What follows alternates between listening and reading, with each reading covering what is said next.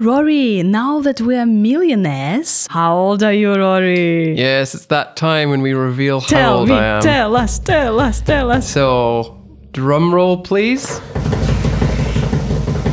I am 31 years young. Wow. I know I look like I'm a lot older. I feel like I'm older. But yeah.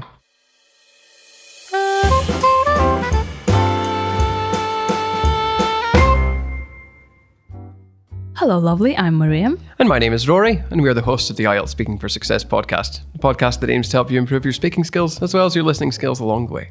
We started this super podcast because we want you to use high level words and gorgeous grammar in your IELTS speaking and in your English life. For a high score. Band 9 score!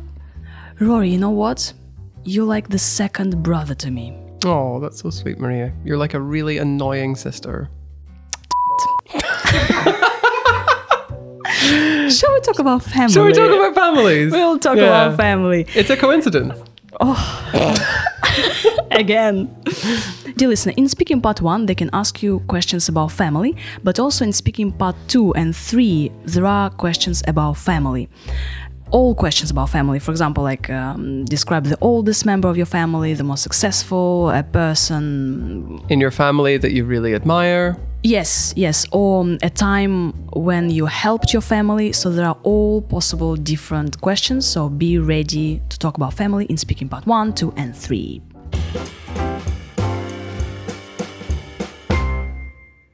Rory, do you have a large family? Oh, I definitely say so. In my immediate family, there's like my mom, dad, three brothers, and my sister.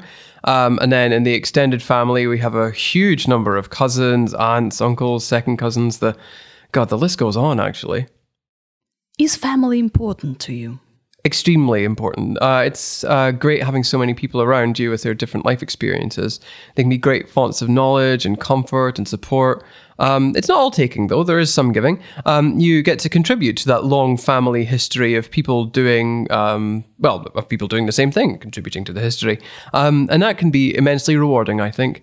Um, I suppose the last thing I would say is that I'm extremely proud of every last member of my family, from like the youngest cousin to the oldest great grandparent. Everyone in my family's done something really worthwhile with their lives, so I think that's really important. Tell me about your favorite member of your family. Who do you admire? I don't, I don't believe in favorites. Um, some people that I know do have them, but I think everyone in my family is absolutely worth looking up to. There's nobody who I would dismiss as someone who's like disreputable. Um, but if I pick one example in particular, then I would choose my grandmother, um, who worked by herself, uh, just all by herself during the war while her husband, my grandfather, was fighting. Um, and she raised four highly successful children by herself um, after he died. Um, and she never complained and never stopped being kind to other people. And she was really active in the lives of her grandchildren. Um, I think she set a great example for my mum and her siblings to follow. And they are all brilliant people because of her and her husband. Who is the oldest member in your family? Well, I think, well, in my close family, um, I suppose that would be my father, Ian. Um, though, out of politeness and respect, I will not say how old my father is. Um, if we speak about my family as a whole, then I think probably one of the uh, older cousins is in her 90s, I think. Do members of your family ask you for help? What do they ask you for? Um, oh, well, actually, I think I ask them more than they ask me, frankly speaking. Um, but I do get the occasional request for help in terms of information about what I do or where I live. So, for example, my cousin wanted to know more about living and working in Russia um, because he's thinking about studying Russian language at university. Um, and he should, he's extremely gifted with languages. Um, I have another cousin who wanted to work with me here because she's completely mad. Um, but uh, to, uh, to be honest, I think they both do very well for themselves. They're both very bright young people. I think they'd have a ball in Moscow. Are you happy to help your family? Well, if they ever needed it, I'd be happy to give it. However, to be honest, most of us are pretty self-sufficient and self-reliant. There's not a, it's not a common thing for us to ask or need financial support, for example. Maybe perhaps emotional or informational support. They're the varieties that are most commonly given in our family, at least. Do you have a family, not your own, that you like? And why do you like them? I I can think of many uh, actually. I have a friend. Uh, one the, the example that stands out the most is my friend Anna. Uh, her family are quite spectacular. Um, they're extremely welcoming and hospitable people, and they really make an effort to make you feel involved in what they're doing. For example, um, if you walk into the kitchen, then they'll give you something to do and they'll talk to you while you're doing it. Um, it reminds me of my own family back home, except with a Russian twist to it. Um, I often think about how different the world would be if there were more people like that in it. Rory, thank you so much for your answers. Hopefully, they were family friendly. yes, they were. Okay, so when we talk about family, we can have a nuclear family, or Rory, you said immediate family. So nuclear and immediate are they the same? Um, well, yes, essentially. Although they're used in different contexts. Nuclear family is a way of talking about. like, It's almost scientific or sociological in nature, so it's it's like super formal. Uh, immediate family is uh, used less formally, and it's used to describe the people that you're closest to. You can also say close family Yes, in my close family, for example, basically my mom and dad, and siblings if you have any. siblings, brothers, or sisters. It's an interesting word. It might sound strange to you, but siblings, like brothers or sister, sisters. For example, I have one sibling, I have a brother. Rory is my second brother, once removed. Once removed from reality. yeah. So uh, you can also have an extended family. So in my extended family, like in his extended family, Rory has cousins, aunts, uncles, second cousins, and these are all specific vocabulary. So extended family is not your immediate family. No, but there's a great deal of them. yeah. and you can also have nephews. So a nephew is a he, a niece, a she, grandparents, and great grandparents. Or if you're in my family at one point, I think we had even had a great great grandparent who was alive. Um, Yeah, my great, great, great, great grandparents. And then, Rory, a family is or a family are? Because in the last mm, question, it was like, do you like any other family? And you say, I have my friend Anna, and her family are quite spectacular. yes. So you can use either. Um, I'm, I was thinking about this just there actually. I think you would say my family is if you wanted to think about them as a whole. Yeah, my family is large or small. But if you want to talk about, if you want to draw emphasis to the individual people, then you'd say my family are. This is an extremely nuanced piece of grammar, though. If you if you do it like um, if you just say it naturally, then it will not matter. Um, this is something interchangeable. Yeah, her family are keen on sports, for example. Yeah, the members of her family like sports, right? And we say members of my family or a member of a family. Yeah, Or a family member? Did we say that? family member. Yeah, family members. Rory, you said that I'm proud of every last member of my family. Yeah, this is like an expression for drawing special attention to the fact that everyone in my family is like a really cool person. Not there's not one of them who I um, would be ashamed to be associated with. and we say members in my family, right? And everybody in my family has done something worthwhile with their lives. Yes. Um, although that's not to say that if they chose to have a boring life, then they would be any less uh, worthy as people. But it seems to be something that we don't shy away from. We just uh, we're all doing something very interesting. Oh my gosh, I'd love to meet your family, really, because uh, you said you have uh, three brothers, one sister. Wow. To be more exact, and this is uh, handy for vocabulary as well, I say I have three brothers and one sister. What I have is uh, one full brother, two half brothers, and a half sister in law. So half brother. a half brother. Um, if you if you your have parents half have, of your brother? yeah, if you if you have uh, if your parents were married to someone else before and they have children from that marriage, then that's your half brother. But I don't um, I don't believe in this distinction. I love all of my brothers equally. And you can also have a stepsister or a stepbrother. Mm-hmm. Or Again, a if you get stepmother, stepfather. Mm-hmm. It's a good idea to have some adjectives to describe members of your family. For example, Rory uh, said that they are bright. Bright young people, like smart people. Mm-hmm. Or they can be like self sufficient, self reliant, so they're quite independent. Yeah. Although self sufficient and self reliant are better than saying independent, I think. Yeah, but nine score. Mm-hmm. You can also say that they are welcoming as a family and they are hospitable. Yes. Hospitable is an interesting word. It has nothing to do with hospitals. Okay? No. It has everything to do with looking after people and making them feel good.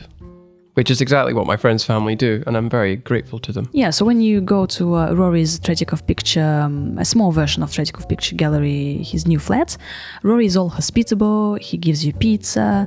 He um, makes you feel at home. Now he's. I feel like under a great deal kind of of, like, pressure now. I'm I'm interested to see how you think my flat warming is going to go. When we talk about our family, we can use phrasal verbs, and Rory has used a great phrasal verb. My family is worth looking up to. Yes, if you look up to people, then you admire them and want to be like them.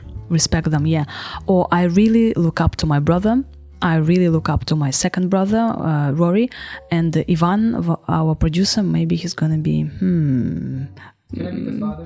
fa- no mm, maybe you're gonna you're gonna Stepmother, wicked stepmother. be wicked stepmother a wicked uncle once removed You could be Uncle Vanya. That's uncle a play. vanya uncle vanya uncle vanya I have no idea. Like this Yeah. is for people who don't know. Uncle Uncle, Vanya. Vanya. is the name of a Russian play. But Yeah, yeah, is it is it just about? But the play itself is about a guy called Vanya, and he's an uncle. But does he just get in trouble, or does he do no something No, the play helpful? is about more than that about life and um, deep um, things oh wow! It really is. Oh my god, he really is Uncle read Vanya. Dostoevsky first, okay? With I can't be bothered. I'm busy. We are going off on a huge tangent. Yes, so I really look up to my father. I really respect my father. If you look like your mother, you can say, I take after my mother. So, who do you take after? My mom and my dad in equal measure. Yeah, so take after somebody, like uh, your character or your mm, appearance is pretty much similar as this person. Speaking about help, we can say that I get the occasional request for help. Yes. So you can ask for help, but you can also request help, which is both more formal and a higher level verb to collocate with help. or you can you can speak about financial support like i support my family financially I support them emotionally. On the subject of emotions, we also talked about um, having a ball. When you have a ball, you um, you have a great time. Ah so i can say like have a blast? Have a ball? Yeah, it's so strange though. It's a bit of a cliche, but still, it works. so what like, i have a ball with my family? Yeah, you have a good time with your family. really? Yeah, you've never heard this expression. no it sounds weird. Have a Well, ball. Oh why don't we have a ball? I will not be Let's- lectured by a Russian person on what is and is not have normal. okay we need more examples so Well, i of usually Russian have people being normal. I couldn't no agree more. with having the, the ball thing Maria, you've got you've got enough balls for both of us. No, I'm a gentle, weak, sweet lady. Wow, what happened to feminism? Dear listener, I think we we should stop this episode now and So um, that Maria can finish strangle me to death. Uh, a, a high note. Just remember that the world is one big family. Let's help each other. Absolutely.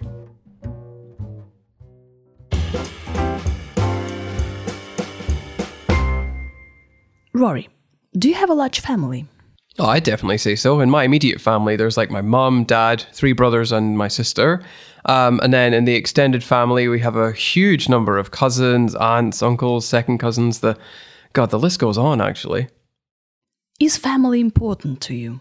extremely important. Uh, it's uh, great having so many people around you with their different life experiences. They can be great fonts of knowledge and comfort and support. Um, it's not all taking, though. There is some giving. Um, you get to contribute to that long family history of people doing, um, well, of people doing the same thing, contributing to the history. Um, and that can be immensely rewarding, I think. Um, I suppose the last thing I would say is that I'm extremely proud of every last member of my family, from like the youngest cousin to the oldest great grandparent. Everyone in my family's done something really worthwhile with their lives, so I think that's really important. Tell me about your favorite member of your family. Who do you admire? I don't, I don't believe in favorites. Um, some people that I know do have them, but I think everyone in my family is absolutely worth looking up to. There's nobody who I would dismiss as someone who's like disreputable. Um, but if I pick one example in particular, then I would choose my grandmother, um, who worked by herself, uh, just all by herself during the war while her husband, my grandfather, was fighting. Um, and she raised four highly successful children by herself um, after he died. Um, and she never complained and never stopped being kind to other people. And she was really active in the lives of her grandchildren. Um, I think she set a great example for my mum and her siblings to follow. And they are all brilliant people because of her and her husband. Who is the oldest member in your family? Well, I think, well, in my close family, um, I suppose that would be my father, Ian. Um, though, out of politeness and respect, I will not say how old my father is. Um, if we speak about my family as a whole, then I think probably one of the uh, older cousins is in her 90s, I think. Do members of your family ask you for help? What do they ask you for? Um, oh, well, actually, I think I ask them more than they ask me, frankly speaking. Um, but I do get the occasional request for help in terms of information about what I do or where I live. So, for example, my cousin wanted to know more about living and working in Russia um, because he's thinking about studying Russian language at university. Um, and he should, he's extremely gifted with languages. Um, I have another cousin who wanted to work with me here because um, she's completely mad. Um, but uh, to, uh, to be honest, I think they both do very well for themselves. They're both very bright young people. I think they'd have a ball in Moscow. Are you happy to help your family? Well, if they ever needed it, I'd be happy to give it. However, to be honest, most of us are pretty self-sufficient and self-reliant. There's not a, it's not a common thing for us to ask or need financial support, for example. Maybe perhaps emotional or informational support. They're the varieties that are most commonly given in our family, at least. Do you have a family, not your own, that you like? And why do you like them? I I can think of many uh, actually. I have a friend. Uh, one the, the example that stands out the most is my friend Anna. Uh, her family are quite spectacular. Um, they're extremely welcoming and hospitable people, and they really make an effort to make you feel involved in what they're doing. For example, um, if you walk into the kitchen, then they'll give you something to do, and they'll talk to you while you're doing it. Um, it reminds me of my own family back home, except with a Russian twist to it. Um, I often think about how different the world would be if there were more people like that in it.